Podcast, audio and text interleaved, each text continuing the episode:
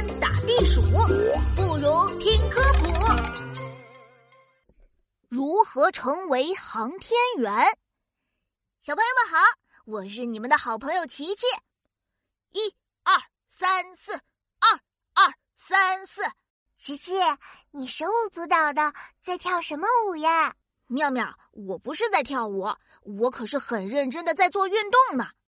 伸展运动，一、二、三。哎呀，哎哎肚子太圆了，弯不下腰呀。哈哈，琪琪，你怎么突然想起来要运动呢？是不是你终于发现自己该减减肥了？我的目标才不是减肥那么简单的，我要锻炼身体，将来去当航天员。哇，了不起！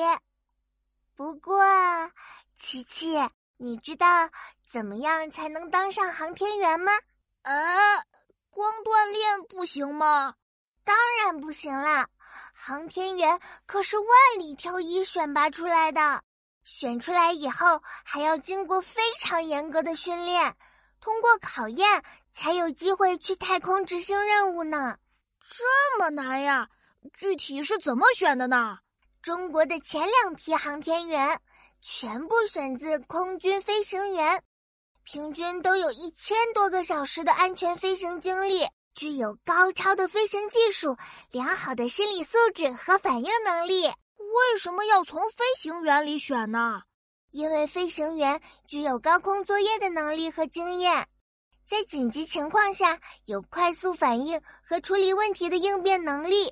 飞行员本来就是百里挑一，经过了航空学校和飞行部队的不断筛选，留下来的都是精英。而一百个飞行员里，才能挑出一个预备航天员，更是精英里的精英。那不是飞行员还可以当航天员吗？当然也有机会啦！航空航天领域的科研人员通过了选拔和训练，也有可能去太空进行试验工作。载人航天是一门综合度极度高的技术，所以航天员都必须掌握丰富的科学文化知识，才能承担复杂的航天任务。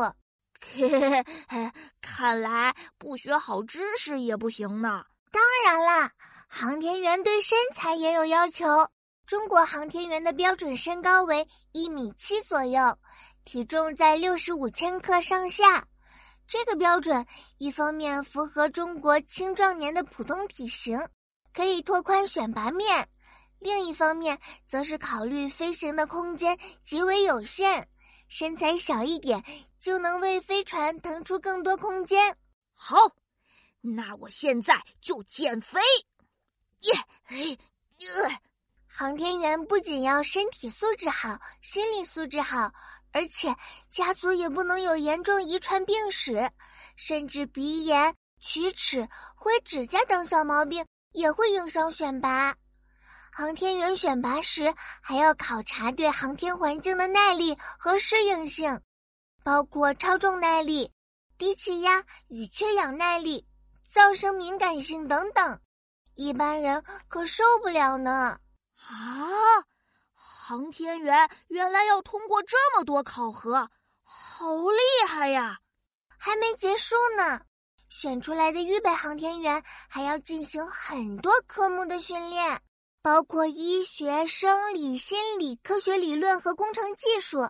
这些训练都很艰苦，并且只要不退役，训练就不会停止。